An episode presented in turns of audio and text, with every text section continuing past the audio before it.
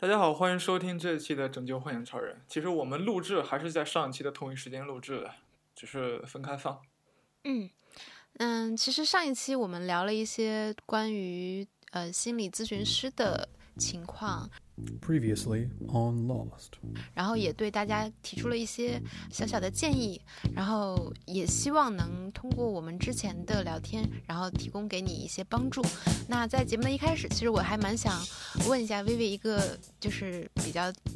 在地的一个问题，就是说有没有一些应用或者一些网站就可以提供这种线上的服务，就是省得我们就比如说疫情期间我们出不去门，然后就只能在线上去寻求一些帮助。有这种现在什么 app 吗？嗯有有有，对，在国内现在呃做的比较专业、业内比较认可的一个平台叫做简单心理，就是嗯它有 App、网页，然后公众号都有。就是这个平台呢，它会有呃不同的咨询师进驻在里面，然后呢，大家是可以通过网页，然后去挑选咨询师的。对，嗯然后嗯这个是比较专业，还算是做的比较专业的一个平台。那另外的一个就是从学校对社会服务的这个角度，就是北师大，那么它有一个叫心理健康服务中心，是面向社会开放的。那么这里面呢，主要是在北师大受训的一些研究生，他会在这里面提供公益的心理咨询。那有线下的，也有线上的。现在疫情之后啊、呃很多转到线上的视频咨询，那这个也是可以关注的啊。他虽然是一个新手的咨询师，但是他同时都是有督导去指导和监督整个咨询，嗯，把握这个咨询的方向，所以啊、还是算比较专业和值得信赖的。嗯嗯，就大家可以放心的去尝试，比如说电话连线心理咨询师，对，这个挺好的，也是一个挺好的建议。尤其是疫情期间嘛，现在大家都还出不去门，你别不是，我。突然想到一句无关的话，就是这是播客的怎么样？就收长途话费嘛。肯定收啊！哎，那如果在线上的话，比如说你刚刚说那个简单心理，它这个应用是，就是大概是怎么样的一个形式？就是我打电话过去，然后就是收费啊之类的是，就是线下交，就是这个就 想象不到它是呃，怎么样的一个。预约的过程。嗯，对对对，嗯，就是首先的话，你是可以在它的 A P P 或者是呃网页上去挑选咨询师，然后呢，如果你有看到。呃，你你心仪的咨询师，你可是可以预约他的一个咨询时间的。那么你会在上面填写关于你的一个简单的这个困扰啊，然后一些背景的资料。嗯，嗯然后呢，呃，它系统就是会呃发送到咨询师那边，咨询师那边会收到这个信息，然后呢，他会看，哎，这个来访者和我匹配不匹配，然后呢，我是不是要接这个来访者啊，等等，嗯然后呢，咨询师这边会有个操作，然后。来访来访者那边也会收到，就是最后如果咨询确认，所以基本上都是通过网页或者这个 A P P 去完成整个预约的过程。嗯对，那我其实刚刚下了一个这个 A P P，然后我打开之后发现它的页面还是很清楚的，包括费用以及这个咨询师的一些情况，然后你可以直接点下面的那个有一个预约咨询，点进去你就可以填一些你个人的信息了。对，大家可以试一下。嗯，OK，那我们继续这一期的内容。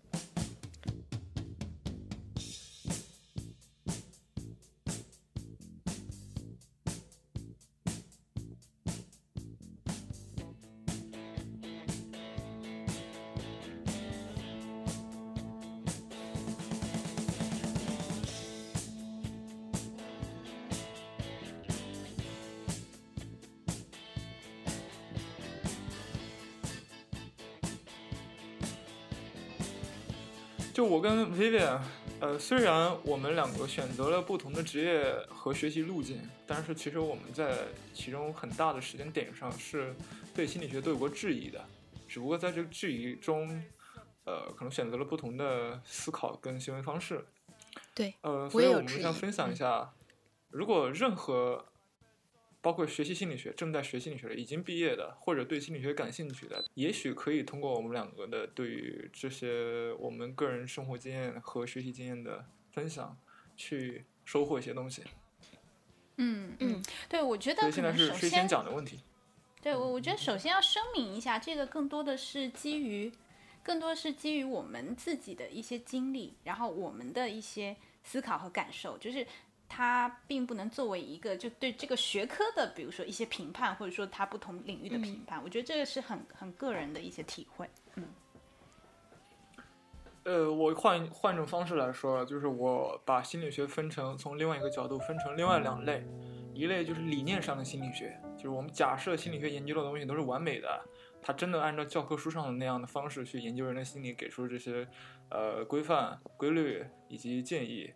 呃，但这不是我想讨论的，因为实际生活中是心理学是人做的，是科学家做的，是学生和老师组成的。我想讲的是我遇到的，我观察到的。心理学作为一个人所做的一个活动的这个东西，我对他的看法。嗯嗯，对，其实刚才 Husky 讲的让我联想到，就是嗯，所谓的科学心理学，它其实要做很多，比如说包括他想要去，比如说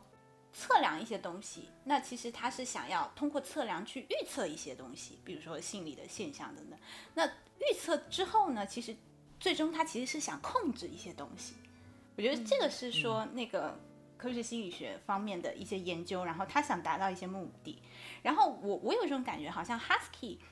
在他的讲述里面，他是很不不是很认可这个关于说，哎，这个我们要控制这个东西，而是更相信它它是自由的，是这样吗？我我想澄清一下，嗯，我更相信它是自由的，而且我也更相信，就算它不是自由的，实际上我没有任何自由意志。这也是有问题的。第二种问题是功利性的问题，因为如果心理学可以解释并且预测并且控制所有人的心理状态的话，我刚刚说了，心理学是作为是人行从事的一个活动，人是在社会组织里面从事活动的。你要大家要知道，心理学的学科产生、消耗、呃发展，并不是社会上的大部分人去做的，而是一小部分人做的，而这一小部分人是为了更小一部分人服务的。所以大家要想一下，当你的心理完全能够被控制的时候，是谁在控制你？不是你在控制别人，就是这个意思。嗯，当然，呃，从理念上来说，我也相信人是有自由意志的，所以我也就我也就不认为，呃，心理科学它能够实现，都不说百分之百了，我都不认为它能实现百分之五十的控制和预测。而且而且那个控制会有一些人认为那是好的一个方向的控制。嗯，对，嗯嗯，对，嗯对，嗯，我从。广义上概括上来说，我从本科一年级开始一直到现在，我现在是博士，在读。呃，我一开始从心理学，经过到现在，有几个关键阶段。第一个阶段是我们本科的时候有一门课，就是我最喜欢的门课，叫《当代心灵哲学导论》，就里面主要是哲学。我在那个课里面接触到了一些心理学所在我当时看来不能解释的，也不关心的。但是在我当时看来很有趣也很重要的问题，虽然大部分同学可能觉得没没什么趣味啊，比如说，呃，一棵树在一个没有人的森林里面它倒了，这个树有没有发生过响声这种问题？然后这这正常人谁会谁会喜欢这种问题？然后我当时就很喜欢这种问题。第二个呢，就是，嗯，我跟一些老师的私下里面的交流，使得我观察到了一些。心理学这个学科对他的学习和研究，对人对于生活的理解的影响，这个影响在我看来不是什么好影响。你可以举个例子吗？可以举个例子吗？对，我真不好举例子，我过会儿再举例子吧。我现在只是从广广义上来说，然后呢，结果就导致了我当时就更偏向于很实用主义的一些心理学的应用，比如说设计一个 app，交互设计。呃，用户体验研究这种东西，呃，所以就是有点偏 IT 的。虽然我在这个里面也发现其他问题了，但是当时已经研究生了，我已经就是作为一个心理学的学生，对 IT 产生了一些学习看法和一些理解。我还学习了什么编程语言啊什么之类的，还有数据分析之类的东西。然后呢，就是最后我有一个机会，呃，接触到了一个国外的，就我现在这边的一个导师，他是做。偏人文人人文学科的，对于 IT 计算系统的研究的，所以呢，我就选择了来这边读博士。其实等于说，你并没有完全的，就是跟心理学告别。你现在的一切的研究，其实还是心理学为基础的。嗯，对。但有一个特别好的，也是我比较幸运的是，我现在导师比较好，他实际上是两个博士学位，一个是信息系统的博士学位，还有一个是哲学的博士学位。它嗯主他是专攻科学哲学的，嗯所以就跟我一开始的那个对心灵哲学的那个兴趣产生了呼应。嗯，那你现在就等于可以在三个学科之间游走。不不，没有，我哪有那么厉害，我都不会游泳。嗯呃，但他呃呃，当然更好的就是他其实也最近几年在写一些文章，去讲科学体系里面的问题，嗯，科学是否能产生客观的结果，这科学的这个整个，即使是从理念上来说的科学有没有问题？嗯这样就经常引用，比如说啊、波普尔跟库恩的一些嗯，科学哲学观点，科学哲学，嗯，范式，对吧？范式转换。对对对，库恩，心理学学心理学的人特别喜欢讲范式，对吧？嗯，是啊不过我们现在不需要讲这个，实验心理学，嗯嗯，嗯先先嗯 Vivian 先讲一下你是怎么回事。嗯，我怎么回事？OK，啊、我对我我我觉得我学习心理学的这个历程中，就是我心里还是有区分的，因为我能感受到我对于一些比如说自我探索的东西是比较感兴趣的。首先，生活中比如说去呃。回顾自己的一些经历啊，然后觉察自己的一些情绪啊，然后去了解自己啊，就是说我生活中对这些很感兴趣，所以这个其实就会让我在其实学习心理咨询中很多的科目和类别中，我是对呃呃，我刚刚是不是直接说心理咨询了？其实是心理学，对对，学习心理学的很多的呃不同的呃小的类别当中，我其实是对心理咨询，然后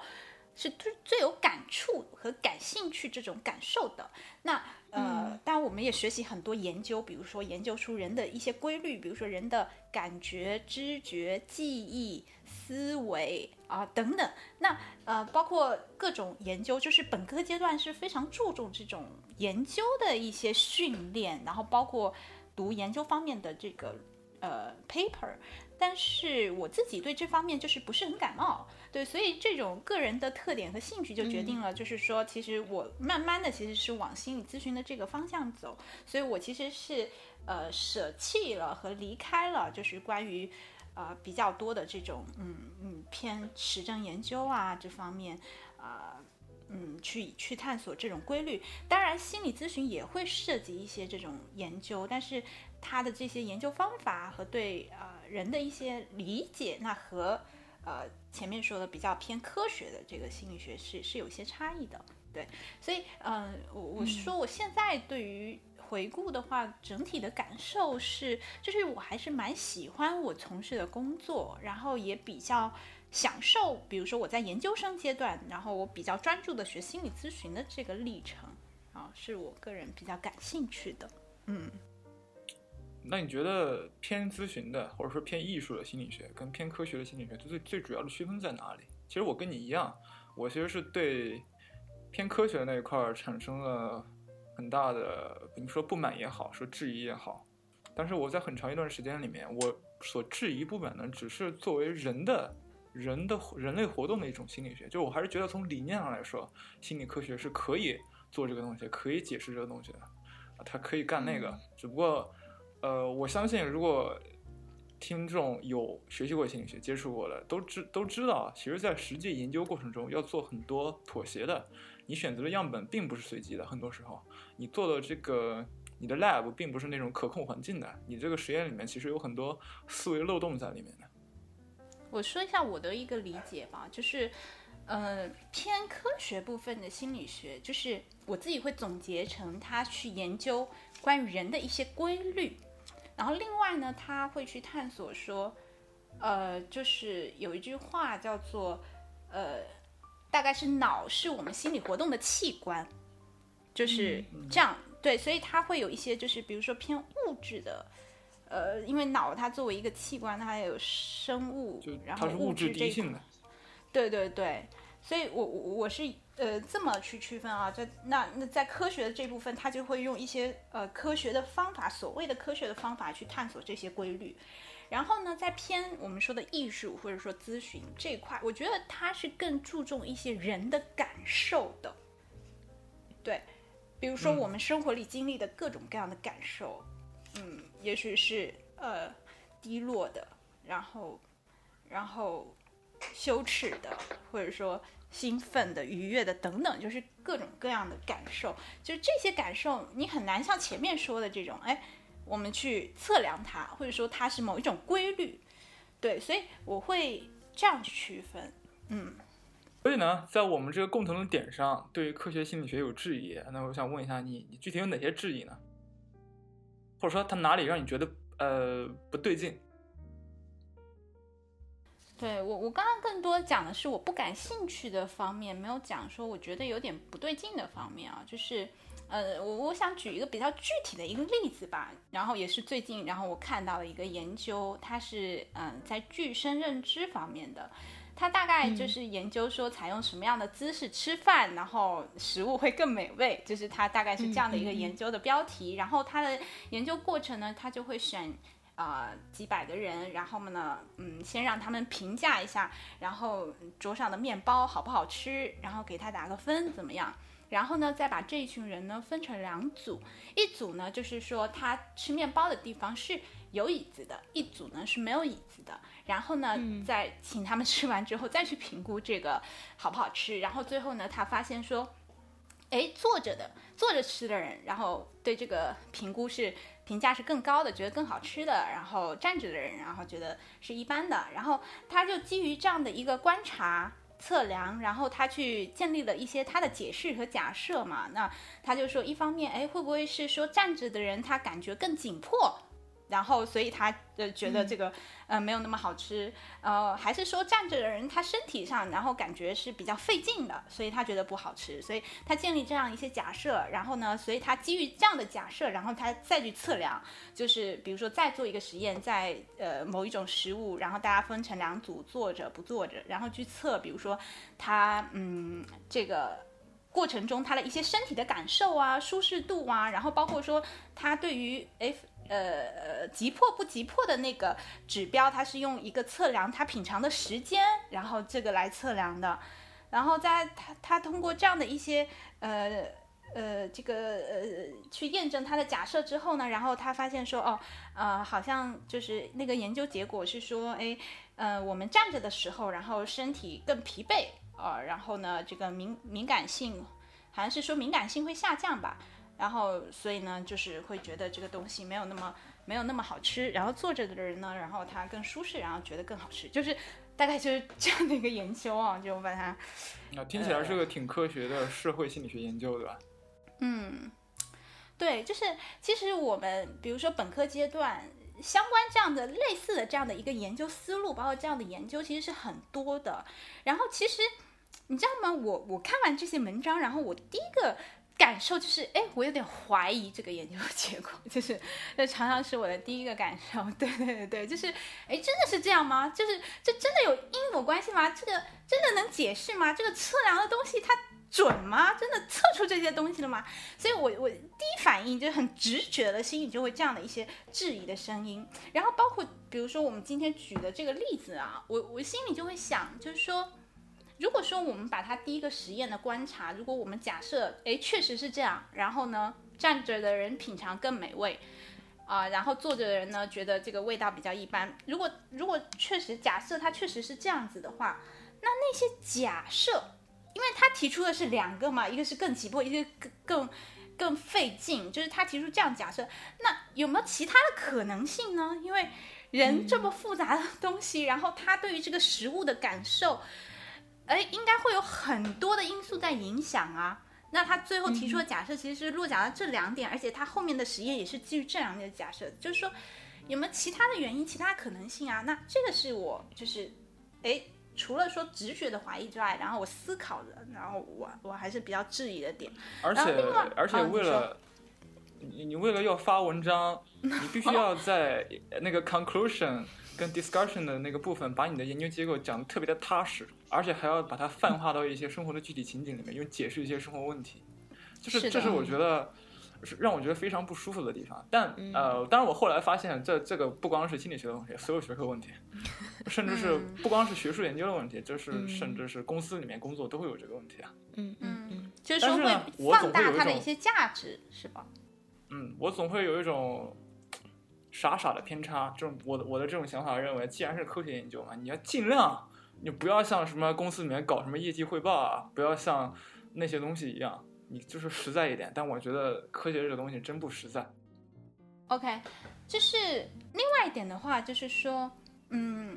因为这个嗯科学研究它常常就是说会呃概括一些数据嘛，比如说它可能会测量，也许是平均数，或者说它得出大部分人然后是怎么样的一个行为，比如说这个实验他一定是发现，然后呃通过这种那个叫什么差异性，然后发现就是大部分人，然后他是觉得这个。站着，然后呃不怎么好吃，坐着更好吃。所以这个平均值就是说，平均上来看，站着吃饭的人觉得更不好吃。嗯，对，那那那些站着吃饭觉得好吃的那些人怎么办？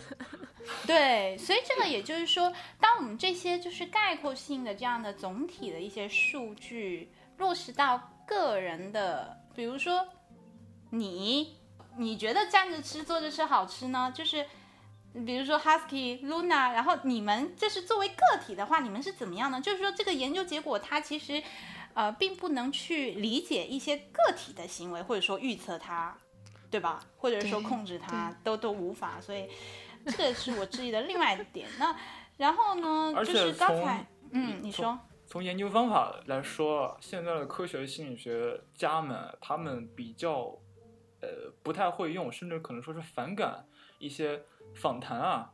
一些情感表露的那种东西，我就直接去问你，你为什么觉得站的时候不好吃？他们不会这样，而他们会先预先设想几个指标，这个指标可能是心跳的速率，可能是脉搏的呃速度，可能是皮电的指数，它可能是神经系统的发放量，它以这个作为指标，它不会直接去问你。感性经验完全就剔除到心理学世界了吗？就是把他们赶走了。剔除到某种的物质的 reduction 里面，这个东西也让我觉得不舒服。对他其实更信任那个部分，就更信任，比如说他觉得那个是更客观的指标，嗯，然后更接近事实的一个数据。嗯，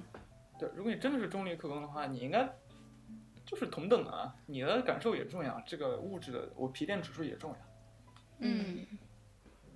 因为我就我觉得我我作为一个外人，我看这个事儿，我觉得很有趣。就是心理学按理说应该是最关注 emotion，最关注心理感受的。然后现在反而这些什么什么科学心理学，他们把这些东西全部都剔除了，然后去反而去关注那些最理性的、最数据的东西。这是不是自相矛盾？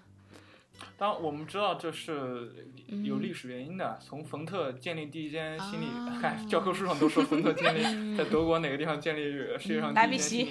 实验的这个 lab，对吧？从从那以后就会有很多比对，这种比对是建立在两两大类的实验范式的基础之上的。一类范式是建立在访谈，甚至自我报告。一开始他会让一些人做一些任务的时候自我报告。我一边写字，别人说：“哎，我在写字的时候，我想到了我小时候的什么什么什么。”然后我就这么讲。那这种，然后另外一种方式就是，呃，真正就所谓的科学的，通过一些仪器啊、指标去测的。呃，在漫长的历史比对过程中，科学家呃好像是更加偏向于觉得那个后者的那个是更更对的。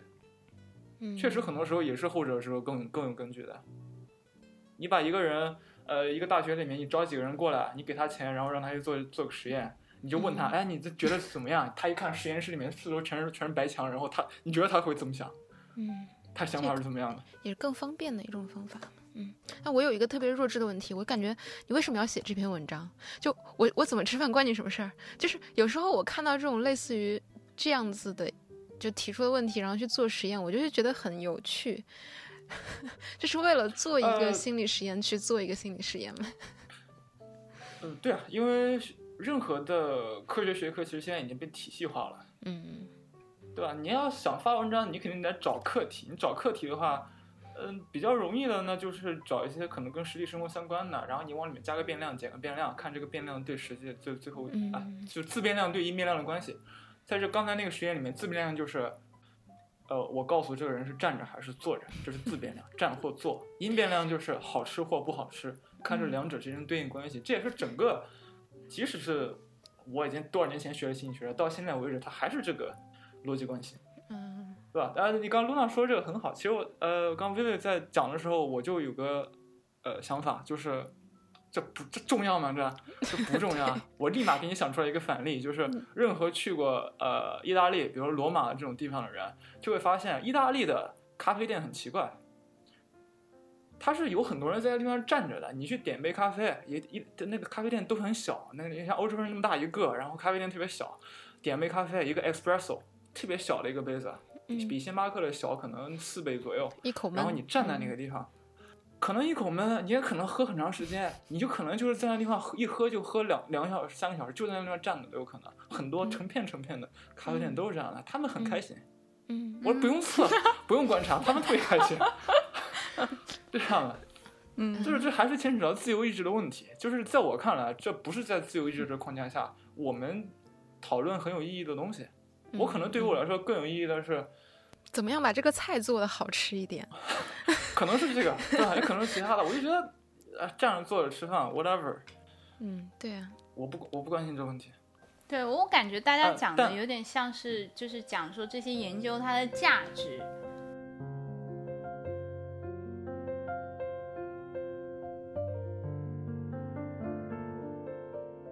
嗯，在我能举出来那么多反例的情况下，他在做这个东西，对于我来说，它确实没什么价值。而且，我这就我牵扯到刚才我说第二点，第二点就是，如果我经常看这种研究的话，这就是我之前有有很很大的这个时间段是我是很抑郁的一个原因。嗯，就是你看成片成片的这种研究，你坐着站着吃还是坐着吃舒服？你 你躺着还是你趴着？呃，这个这个感感受好，你你你真把这当真了？要么我不把这当真，那这真没意义。我要是他要有点意义的话，我真正把它在某种程度上当真吧。当真了之后会产生一个心理倾向，我观察的心理倾向不是我通过实验做出来的心理倾向，我观察到的就是，尤其学心理学的学生，第一，经常在生活中发生一个什么事情了，反向过来，哎，我觉得这事儿可以用这个心理学理论去解释。然后比如说有一个人看见一群人在那地方排队，他也去排队了，就说这人从众。然后呢，你要是看到有一个人在那地方排队，然后一群人也也过去了，你说这这些人众从，嗯，就是产生这种其实你根本没有在解释任何事情的这种思维方式。这种思维方式对我还有我观察到很多人带来了一个更大的一个呃有害的地方，就是当我们看了很多自变量跟因变量之间的照应关系的时候，会自然而然的产生一种，第一，它对我生活有某种形式的指导性，那我以后就要坐着吃饭了。我不想站着吃饭了，但是如果任何对于运动健康有了解的同学，应该想一下，是不是有时候你多站一下，对身体好？尤其是在我们每天都要在办公室里工作八小时的时候，它它它它遮蔽了我们我本来可以用整体性思维去思考的一种思维倾向，而变成了我只、只看单个一面自变量跟单个一面量这种关系，并且它指导我生活。第二个就是它会让产生活产生一种不可控感，我会觉得。哦，我的快乐不快乐是由我站着坐着吃饭决定的，呃，我呃，对吧？呃，然后呢，这这些东西累累加起来之后，就很不舒服啊。而且我我经常跟很多人聊天，我觉得大家肯定有类似经验，跟一个人聊天聊着聊着，他觉得哎无所谓，没有意义，我们只不过是一堆神经元的活动发放而已，对吧？还不如直接给我刺激刺激一下我神经元，让我开心一点呢。假设这是真理。那我也无话可说，嗯，但就算它是真理，这也不是一个好的生活状态吧。况且我根本就不觉得它是真理啊，我完全不觉得是这样的。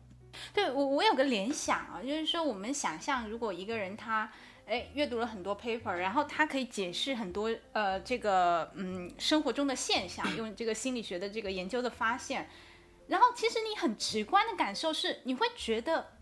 我不知道啊，可能会觉得比较无趣吧，因为好像遇到什么，然后他都给你解释一下，然后都告诉你研究发现，我觉得很直观，会觉得有些无趣。然后包括刚才 Husky 说的，就是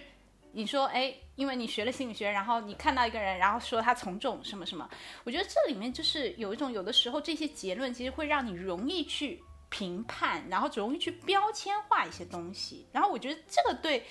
比如说，我们去理解人啊，或者说，嗯，靠近一个人，其实是没有什么帮助的。就是说，如果有很多这样的评判和标签化的话，嗯，这就是我我其实个人为什么不是很喜欢星座这个东西，包括什么星座啊、血型啊、什么周公解梦啊，就我觉得这些其实笼统起来都跟你刚刚讲的那个差不多。但他们不是科学，但是是我对对觉得是另外一种跟科学的结构很像的一种东西。对对对。如果我真的是要搞风水的话，我是不会信那种，就是比如说这有五条规则，这样这样这样呢就好风水，那样那样就不就不是。我肯定要把人的感觉放进去。真真的要搞迷信的话，我真的是要看我自己感觉的呀。我进到这房间里面，我觉不觉得阴森森的？那那是我觉得里面很重要的一个指标。但即使现在连迷信你都迷信的非常的客观，让我觉得非常的。那刚 Vivian 举这个例子是，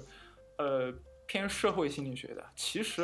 我知道很多研究心理学的人，他们研究认知神经科学，他们也会觉得这东西不科学，因为他们这是就是在科学这个这个东体系里面，他也是有不不对付的那些人的。那认知神经科学那些人可能就会觉得社会科学这些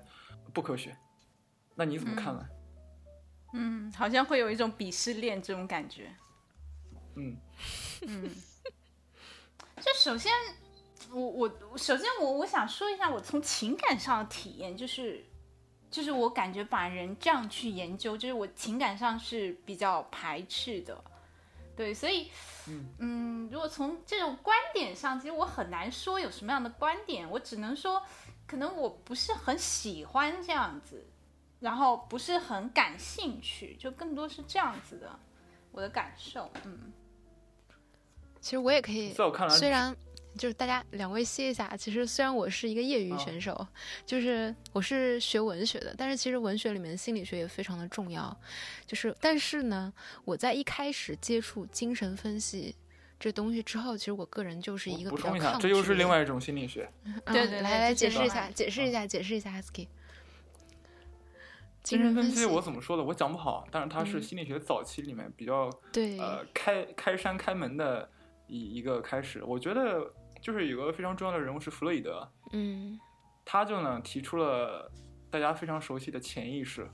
对，甚至无意无意识这种概念，好像有无意识吧？嗯，这种概念还有自就是说人的一我本我些超我。对对对，人的很多行为想法并不是完全你自己能意识到的，很多、嗯嗯呃能驱使你行为和思考的东西，反而是你意识不到的。这必须要在非常复杂的呃，比如说长期的某些治疗、某些沟通，嗯什么情况下，或者甚至在催眠的这个情况下去发掘的。它在我看来，同时开启了我们现在所说的科学跟非科学的两扇大门。在非科学那边，它用一种有点玄学的这种概念去讲，嗯去讲了，就是说。呃，有一种我们不可知的神秘力量，其实在驱使我们在非科学这边，就是在艺术这边。那在科学这边，同样就是它也是有某种我们不可知的东西，某种潜意识的东西，这甚至都不是我们能控制的。但是科学家认为他们可以控制，他们可以观察，他们观察到了之后就可以，是这样的嗯，我觉得是这样。嗯，那我说一下我的个人感受，你刚刚解释的很好，就是首先我就一开始我就接触就产生了一个质疑，我认为这个东西是不是太主观了？它是建立在一系列的假设上产生的这样的一个一个什么所谓的分析批评理论，然后其实一开始我就对它就是有一些质疑。那接下来学进去接触到，就刚刚你们二位讲到什么无意识、潜意识啊，包括后来他又提出了很多什么，就是婴儿早期的那些阶段呐、就是他、嗯啊还有包括利比多理论啊，然后包括什么俄嗯。狄浦斯情节啊，然后还有很多东西他都会跟包括什么死亡驱力啊，什么什么快乐驱驱力啊这种，就它很多东西它都会跟这些结合起来，然后包括它会联想到性啊，就是嗯然后以至于在那段时间，我无论看到了什么文本，我都会就是给自己啊，原来是因为是因为他的利比多，他的利比多太多了，他要释放一下啊，是因为是因为他的什么，是因为他有恋父情节，然后所以他才会选择那样做，我就感觉就是我整个人都要都要疯掉了。然后，然后包括一些，还有他后来提出那个什么创创伤理论，就这个也是文学中我们用到的非常非常多的，以至于到现在都用烂了。然后那接下来就是进进到六七十年代，又到了拉康，然后又一些什么 mirror stage 镜像，然后对于自我的一个分析批判，以至于就是在整个这个系统里，这个精神分析它的力量强大到它可以控制我的思想，它可以让我就是走不出来，然后以至于我到后期就是对他，我觉得有点敬畏。然后我就远离了他，对，是这样的一个情形。然后包括有一些，其实我不是很同意，包括弗洛伊德提出的一些东西。然后我我是一直都对这些理论有一些质疑的，然后以至于我认为心理学它的基础是不是就有点问题？我个人的一个观点，整个科学基础可能都有问题啊。但我想补充一个，就是如果对于认知神经科学有了解的听众啊，嗯会觉得你说刚才的那那套东西不科学，不是现在的真正的科学心理学。嗯嗯但是我想说，其实对对对，因为后期其实对他有很多的批不是不是判嘛不是，不是不是，对弗洛伊德。嗯我想说，我想说，难道当代的利比多不是神经电信号的发放吗？好欠揍，这不就是当代利比多吗？对，有道理，就所有东西都是由神经电信号来控制的。我嗯完全嗯忽视你的、你的、你的感受，你感觉到的是什么？那我想说，如果你真要证明他是这样的话，你起码得证明两个东西。第一，嗯你得证明，呃，一个人心里面的，无论是潜意识、潜意识、无意识、意识当中，你的思维的产生。是要后于神经电信号的发放，你必须得必须得证明这个。第二个是、嗯你必须得从量子物理学上证明，量子的量子物理学在基本粒子的这个运动轨迹上是你可以在某种程度上预测的。当然我们啊、当然我们现在呃从双缝干涉实验开始，已经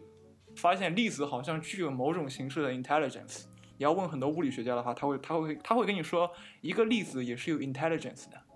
但我不说那么玄的东西，但是就是对于认知神经科学必须得证明这两点，在两点基础之上，我可以 buy the theory 是这样的。但现在在我看来，在当代利比多神经电信号的发放，它会它造成的不好的影响和我之前总结的是一样的，站着吃饭，坐着吃饭，会让你觉得对对对我只不过是一坨一坨 a piece of meat。反而加速了人类的异化，对吗？嗯呃，但即使这是真理，嗯，也就是我一开始说的，即使这是真理，也不是你去控制他们，也是他们控制你。所以我要再再补充一点，就是一个有趣的东西啊。本科的时候，Vivian 和 Luna 都说这让我觉得不舒服，但是其实啊，两种情况下人会觉得舒服。一种情况是，当你掌握了某些心理规律的时候，你可以赚钱；另外一种情况就是，当你掌握了某些心理的规律的时候，你可以去操控别人。就比如说，我给大家举个例子，我本科的时候，比我高一年级的那些学学心理学的，他们就七七八个人吧，就是八个人吧，就说其中七个人商量好的要去操控另外一个人心理，然后呢，他们就是轮轮，他们轮番的来，就是上午的时候，这第一个人遇到这个人说，哎，今天脸色怎么好像有点不大好，然后，然后他去上可能去上课了，上课的时候正好是另外两个朋友，那两个两个朋友就说，哎，你今天怎么回事？你你眼睛里面印有什么堂发东西啊？就感觉。然后就这么轮流来下，到下午的时候，那人去看去去去医院检查了，啊，嗯嗯嗯，就是就是这样，这这有意思吗？这不就是 PUA 吗？不是最近很火的吗？嗯，就被大家啊，讨论。但是你觉得如果是喜剧，可能有意思啊。但是我觉得真在现实生活里，很可怕大家真对大嗯家，我相信很多人学习心理学的规律，他真的是为了在职场里面去操控一下别人的心理。嗯，嗯我不是很喜欢这种东西啊。那反过来说，如果我们了解了这里面的一些戏法的话，我们就可以去，就可以去破他的阵啊，就可以去跟他对抗啊。对啊，还是有一呃些用的对吧？嗯对，所以我虽然讲到想想讲到信息安全了，，OK，信息安全在信息安全里面有句有个说法，就是人就 human are the weakest link，就是嗯人是里面最弱的一环。嗯往往信息安全的漏洞都从人开始。你接一封邮件，你本来没问题的，你非要打开这邮件，你非要看里面的附件是什么，嗯对吧？嗯呃，你可能在网上认识一个人，他跟你说他很喜欢你，然后你就跟他嗯讲了一些你公司的情况，嗯就是这样的。这然后信息安全里面就有一个理论，就是就是这是一个，它不是任何的，就是说它不是任何理论，它是个 competition，是个博弈、博弈的 competition。当黑客知道了一家公司的信息安全条例之后，他会发展出他新的攻击手段，嗯无论是人的还是非人的。那当这些新的攻击手段被这这个公司的人，呃知道之后，他们又会发展出新的信息安全条例。那这个安全条例又会让黑客产生出新的呃 strategy，说这是一个不断往上升的一个过程，没有永远都没有尽头的。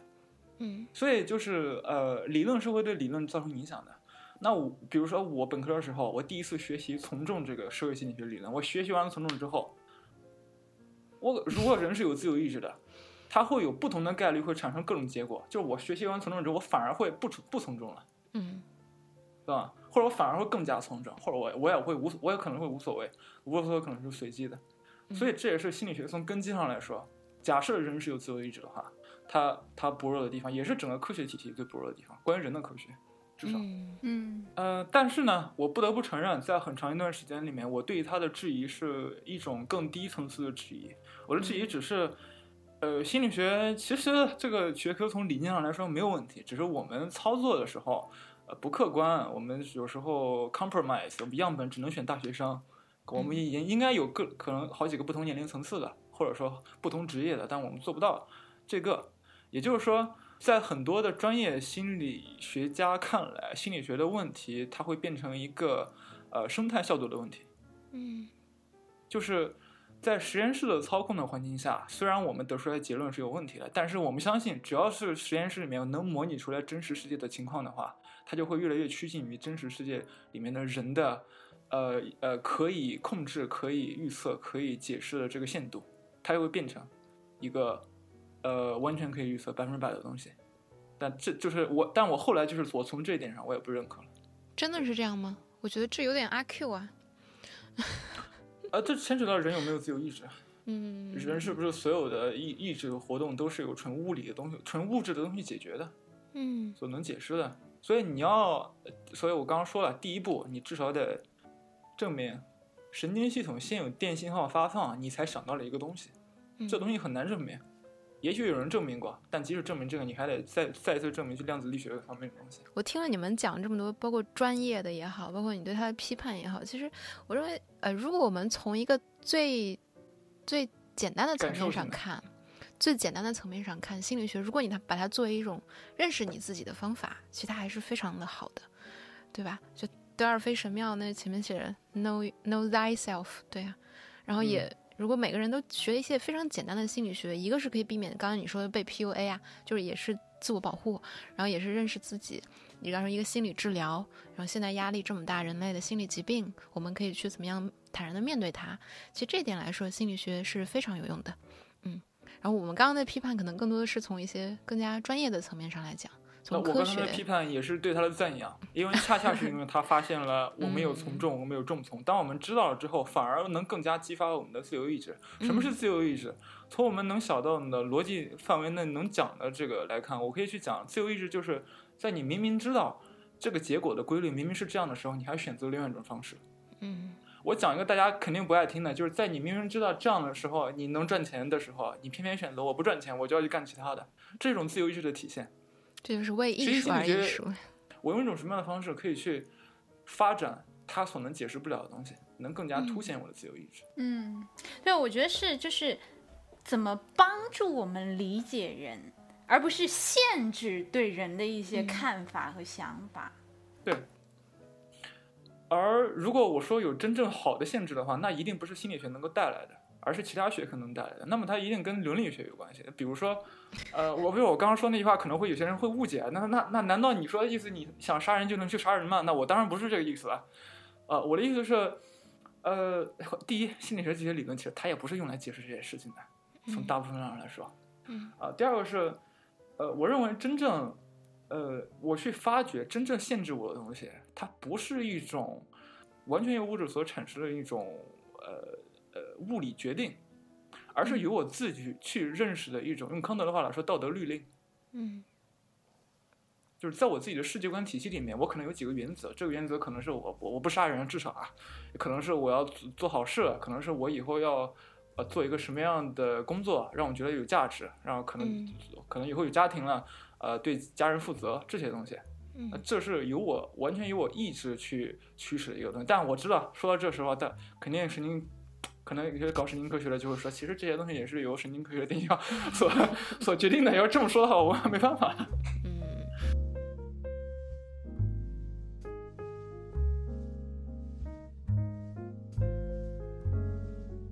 就我其实说说真的，我对这部分的那个思考没有 Husky 这么的深入，所以我很难和你对话。对，真的。那你要有有要有人补充的，就说点好玩的东西嘛，例子啊什么的。嗯对啊，你你有一些例子吗？我有一个例子，其实我挺多例子的。其实我是其实是理论上来说是可以用心理学反驳心理学自己的，因为我们都知道，心理学里面有个流派叫格式塔心理学，嗯，我之前它好像问过你它是一次，它是一次思潮，它大概的原意思就是说，呃，部分啊不是整体大于部分之和，就是完整心理学对吗？还是整体心理啊学？对完形完形心理完学叫形心理学完形心理，学对完形，嗯嗯就整体大于部分之和。呃，那么我举个简单的例子，我觉得挺有意思的，可能大家觉得一点意思都没有啊，但觉得一点意思都可以关掉。呃，就是我现在面前有有一棵树，那我现在看到的是一棵树。那我们现在面前可能还有一棵树，那我看这棵树是一棵树。但如果我把这两棵树放在一块儿，你这看这两是两棵树吗？它是两棵树，没错，但它也可能对我来说是一片树林。它也可能对我来说，它们的树，它们树的根基是连接着土壤的，就会产生各种各样的更多的东西。那如果我们把这两棵树，第一棵树变成第一个神经元，第二棵树变成第二个神经元，那么这两个神经元加在一块儿，它就大于了这两个神经元本身所具有的物质属性。嗯嗯嗯也就是说，科学哲学里面也是有一个，就是部分跟整体之间永远都是有一个隔阂的。嗯，这隔阂可能是发生在任何，可能是发生在组织层面，可能是发生在心理层面，可能是发生在其他层面。这隔阂是目到目前为止没有科学可以解释的。那在某些特定的情况下可以科学解释，就呃，但是必须是在这是一个物理学跟哲学概念，在 boundary boundary condition 确定的情况下。嗯也就是说，呃，我怎么样能让一个人确确切他从众呢？你把他拖到实验室里面，就在不把他抱到生活里，把他拖到实验室里面，还还原当时实验环境，甚至可能是给他一个惩罚，你不从政就得给你一个什么样的惩罚。这情况下，你保证他从政，但是在这情况下，对于我来说，这种确定性就好像我现在，比如说当面。啊，你们俩都女生啊，不是吧？我当面给这个给一个我认识的一个男生，我给他一拳，他疼，这种确定性就跟我我打他一拳，他疼的确定性一样的，对我来说一样没有任何现实生活的指导意义，也没有是也没有什么理念意义。但是其实还是有的，就是你刚刚说这个格式塔什么集体什么从众，其实是不是跟那个集体无意识这件事有着很大的关系？因为你包括你从这个东西谈到文化上面，就有一个方法，有一个讲法叫文化格式塔，嗯，就可以解释很多问题啊。当然可以解释了，就像我说的，它它可以解释问题，但这个解释是为了在自由意志理呃这个基础之上更加理解这个问题，并且做出一些其他反应的。嗯嗯嗯。但如果这种解释给你造成了你的思维定式，就是你觉得所有东西都是由物质决定的，在这个情况下就必然产生什么，而且会对你产生困扰的话，或者说它只会让你产生功利性的对这个东西的呃一些 manipulation，让你达到你达想达到目的的话，我觉得它远远没有实现它可可以实现的目的。哦，明白你的意思。还有一些东西是不能讲的，在这儿。嗯，嗯，呃，无法用语言言说的。就是好像我有一种理解你的不可意思，知的不能讲，嗯，对对，不能讲。嗯，我觉得有点讲我们接下来讲点实际的吧。对，有点讲的太学术了。嗯，科呃，我我刚刚把我刚才讲的那些看上去好像很学术的东西、嗯啊，我刚刚把我讲的那些看上去好像很学术的东西，就踏实到实际生活里面。就是在我本科的时候，我就观察我那些老师啊，我现在就用一种半科学的方式嗯去把老师分成几个类别啊，就有一种老师是就应试机器类的，就对于他们来说，心理学只是一个在什么条件下做什么就能达到什么的一种一个东西。然后这个东西呢，就是用来考试啊，用来完成某种特定的非常实用主义的目的的。我觉得这种生活很很无趣啊。就我们平时都会想，我周末周末去干什么？出去玩啊，去去爬山啊，去远足啊，去拍照啊。你要真能把远足、拍照、爬山这种东西全都全都变成这种这种一一对应的形式关系的话，你不觉得生活很很没有意思吗？这个我就我们当时还有一门啊，这牵扯到下一类了，下一类了。呃，就是我有我，因为我是师范类方向的，我们有门课叫考试心理学。这门课干嘛的呢？他就是 教 真的吗？好无教聊。这对真的呀，教我们如何去呃三长一短，辅导，必选短，对吗？就辅导，比如说要接近于临近高考的学生，他们的心缓解他们的心理压力。当然哦，它有意义，但是嗯我觉得更有意义思考的是，尤其在我当时看来，高考如何改革，什么样的高考是更好的？高考如何从从根本上去缓解这个问题？不要老给我一个临时的一个东西，让我去缓解缓解他的压力。我想，我想，我就不喜欢高考这个东西，我想让他，当然后来也改变了一点。嗯嗯，对，这种改变还是他他是有困难，就是就我们一个比如说学生和个体来说，就很难一下子推动这跟我们。上次上一期有我们只。能在那个嗯环境下，对，只能在那个环境下 survive 自己，你知道吗？就我不想只是达到一个 survive 的标准，我不想我学心理学就是为了我生存，嗯，而是能够有更更更好的其他东西。啊那科学主义者在我看来，那当然，呃，在某种程度上很好，又容易发论文，他们又又又可以洞悉很多规律。但是我会发现，科学主义者就那就是那些非常侧重于科学的那些老师们，不是所有人，他们好像有时候会觉得很？有点有一点，就是发生一个什么事，觉得哎，其实这人群在这个时候表现这样是很正常的。啊对，吧？他可能会对自己的生活还有一些很多要求，比如说，就必须在这个时间点准点到达，要不然会对对别人的心理产生什么样影响。那对于我来说，我就不能有时候就，这么有时候懒散一点，有时候自由一点，有时候呃怎么怎么样一点，嗯，不要想那么多，做事情的时候轻松一点。嗯，就我们不都想轻松嘛？现在现代人就很奇怪，我们学习那些灵修课程、那些辅导的东西，是为了让我们更轻松的。我们去接受心理咨询师，为什么？为了让我们更轻松的。我相信不会有人去，我 B 变不会去想想给一个来咨询的人跟他们说几个规律，然后让他们自己去探索一下这个规律吧。它不是啊，嗯是让他们觉得更轻松啊。这个更轻松这个东西，它不是你几个科学规律就可以去总结的。嗯，哎，你提出这个问题很好。我现在其实我我在想一个问题，就是心理学的学生或者心理学相关从业人员，他们的心理健康谁来保护？呃，有督导啊，心理咨询师有督导，嗯，督导的呃，心理督导上面还有督导。嗯 哦，但是尼玛要问了，这最上面那个督导怎么办？对啊，因为按照你这个说法那，那其实很多这这这来回答对。学习心理学的人，他自己的心理就受到了很大的影响，都可能影响到了他的生活。嗯，其实这个挺挺痛苦的。嗯 对，这个有点像是，比如说要从事这一行业的呃，比如说嗯咨询师，他需要做的一个功课，像是他需要去调节和克服的一件事情，就是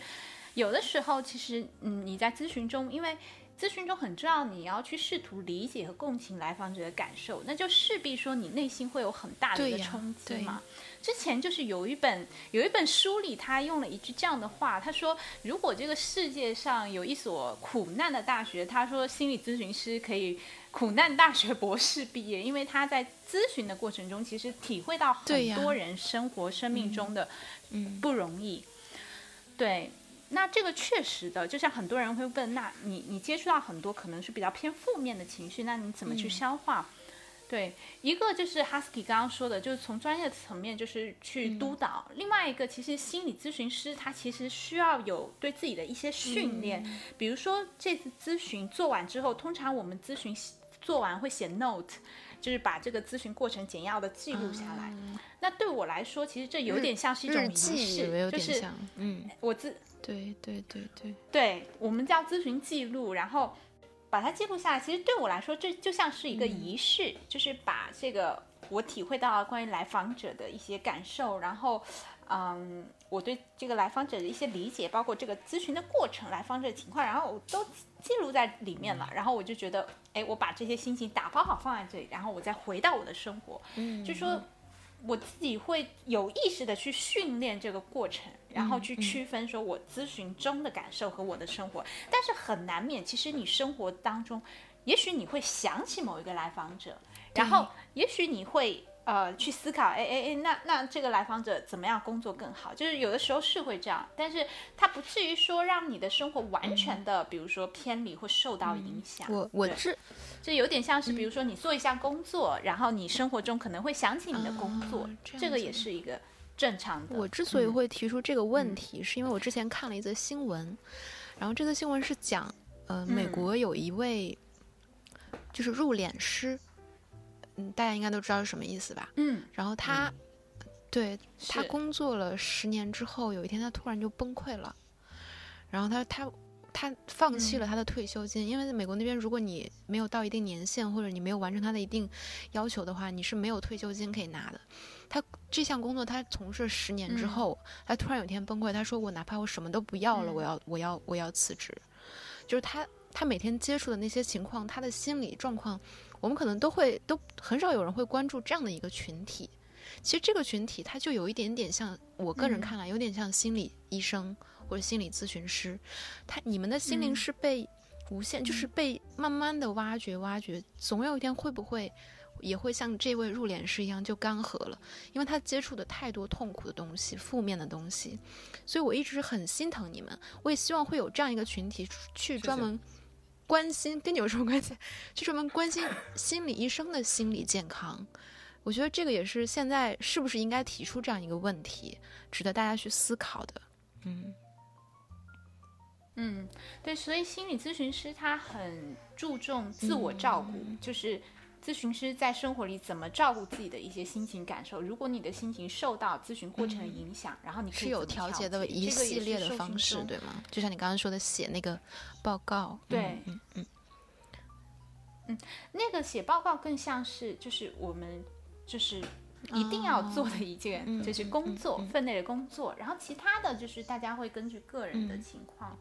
然后会有一些自己照顾自己的方式。然后我想补充的一点就是你刚才说的，就是说好像这个过程中会啊触碰到很多感觉是呃比较偏负面的这样的一些情绪，像是心灵是一个浩劫的过程。那其实实际上这个过程，我们的就是实际上咨询师的体验其实。不但是这样的，因为很多时候你去试图理解来访者的苦难，或者说你们一起去探索，其实有的时候你会发现，就是这种苦难的背后，然后你去看到来访者他的一些很有力量、很有资源，就是很多时候我们会发展出一些所谓的症状去面对我们生活中的困难。对，所以这部分的探索其实就是。然后你有的时候你会感到惊讶、惊奇、惊喜，或者说你会感动，然后你会嗯嗯感到内心会感到有一些震震动、震撼，就是所以这种对。对这种这种体验其实它是比较丰富的，而不是就是一直都是所谓的这样的负面的对情绪。我今天是对心理咨询师这个职业有了一个真的是全新的认识。对，非常的有趣，嗯，哇，对，那我就放心了，因为我其实一直都关很，我其实一直都在想这种问题，包括在，嗯，从事法法就是什么执法工作者或者监狱里面的一些人，他的心理状况，就像我刚刚说的那那个入殓师，包括一些心从事心理咨询的人的一些心理状况，都是值得被关注的和被保护的，嗯。嗯。应该也有专门的人去研究这个吧？肯定有哈。嗯嗯，有有有。嗯。哦，对我我我想补充发问哦，因为之前我在跟哈斯基讨论这个提纲嘛，然后我也会问，就是说，哎，你对呃这个科学方面的心理学有这么多质疑啊，然后嗯嗯反对的地方，那有没有就是你感觉很有帮助的地方？所以我觉得我也许我们可以再补充一下，然后让这个更更丰富一些。嗯，好。当然有帮助的地方了，很多啊。但第一个非常实际的就是，毕竟这个社会是由这些学科体系构成的，所以你对这些学科本身的了解，就是对这个社会的了解。我们对这个学科的批判，其实也是对社会的批判。对社会的批判，也是对社会的了解。对社会的了解，也是我们能更好的去，呃，你说适应社会也好，融入社会也好的一个保障。嗯。虽然这听起来有点奇怪，因为大，因为可能正常的想法是，呃，去融合社会、顺应社会，是对他的一种。很好的融合，但是这这同时也是啊，批判也是一种。嗯，第二个是我之前我忘了是上一期还是这期说了，我说我现在可能更倾向于用用自由意志啊或者艺术啊生活的一个 lens 一个棱镜去去看待这些心理学理论。那在这种情况下，心理学理论很多时候它给我带来的不是呃某种必然性，而是呃对社会的一种呃对对人生的一种洞察。这种洞察它是。它是动态的，不是静态的。这种情况下，我觉得它是很有用的。我可能讲的比较抽象。嗯哼，嗯，理解呢。对，那对我来说的话，就是我比较关心的一些领域，然后我也感受到，其实呃，科学心呃心理方面的这样科学研究，其实是带来很大的一些帮助和应用的地方。比如说，在发展心理学领域去观察。不同年龄段孩子的他的一些特点，对，然后呢，去帮助家长去理解，然后他的特点有这些，然后可以怎么样去照照料孩子，然后养育嗯孩子。我觉得这个就是一个特别特别有价值的这个观察、研究和应用。对，所以呃，就虽然我们刚刚提了很多这种质疑，然后批判。对，但是我想总结，就是当它可以帮助我们理解人，而不是束缚我们对人的理解的时候，我觉得它是，呃，很正哎，面。这个好像是定义了 这个结构啊，对对对，它还是很有帮助。另外一个就是这种心理学研究的结果，当做对某种社会和人类现象的一种暂时总结的时候，也就是我嗯换句话说，就是当这个研究者不去把这个东西无限的泛化，而只把它嗯当成一个他观察到的在特定情况下的一种现象的时嗯的时候，嗯嗯，就不会成为一种精神上面的束缚。嗯如果大家对这个感兴趣的话，其实可以参考一下我之前看的那本书，就是萨特的《想象》。嗯，他虽然呃是文文学哲学家，但他其实那本想象是心理学，那嗯本书就特别好。它好在它前面一半、一部分一部分是通过现象学、纯粹感受的角度去思考想象这个现象的，然后后面那一半是结结合了当时的一些呃实验心理学的研究，然后去嗯。对比它通过实际体验到的想象的这个东西所产生的一种冲突，在这个冲突中，他就呃洞察到了呃作为体验的心理学跟作为研究结果的心理学的不同。嗯。和研究心理学的局限性，啊，当然也有嗯。作为、作为自己体验的局限性。嗯，对，这个很有意思哎，他好像把两我们今天讨论了两个嗯角度，然后都结合起来，嗯哎，其实还还我像我自己接触到还有很多文学里面是讲述什么疯狂啊、癫狂啊。然后讲述一些艺术家和一些精神状况啊，这都是很都是心理学的东西，对吗？嗯，包括后来其实其实你说讲到福柯，在理在理想理念中的心理学，已经包括了人的心理的所有的东西，已经包括了宇宙万物了都。对呀、好大呀！问题是在于现在实际研究的就是那些东西。包括你说，就是你说福柯，就其实心理分析、心理学对福柯的影响也非常大呀。它渗透到了社会学、人类学各个角落，文学、哲学，对，心理学是一个非常大的基础。嗯，所以我们刚才批判可能 有有句话就是说，有人的地方就有心理学所以人无处不在。啊，哎，用这句话.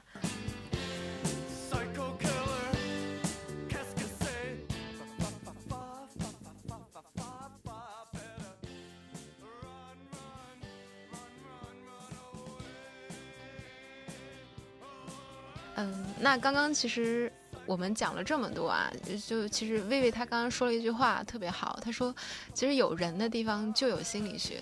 那可见心理学是真的非常的重要。然后尽管我们在这期节目和上一期节目中可能会对心理学这个学科，包括其他一些方法有一些批判，那我们的本质是希望它可以变得更好，更好的为我们所用。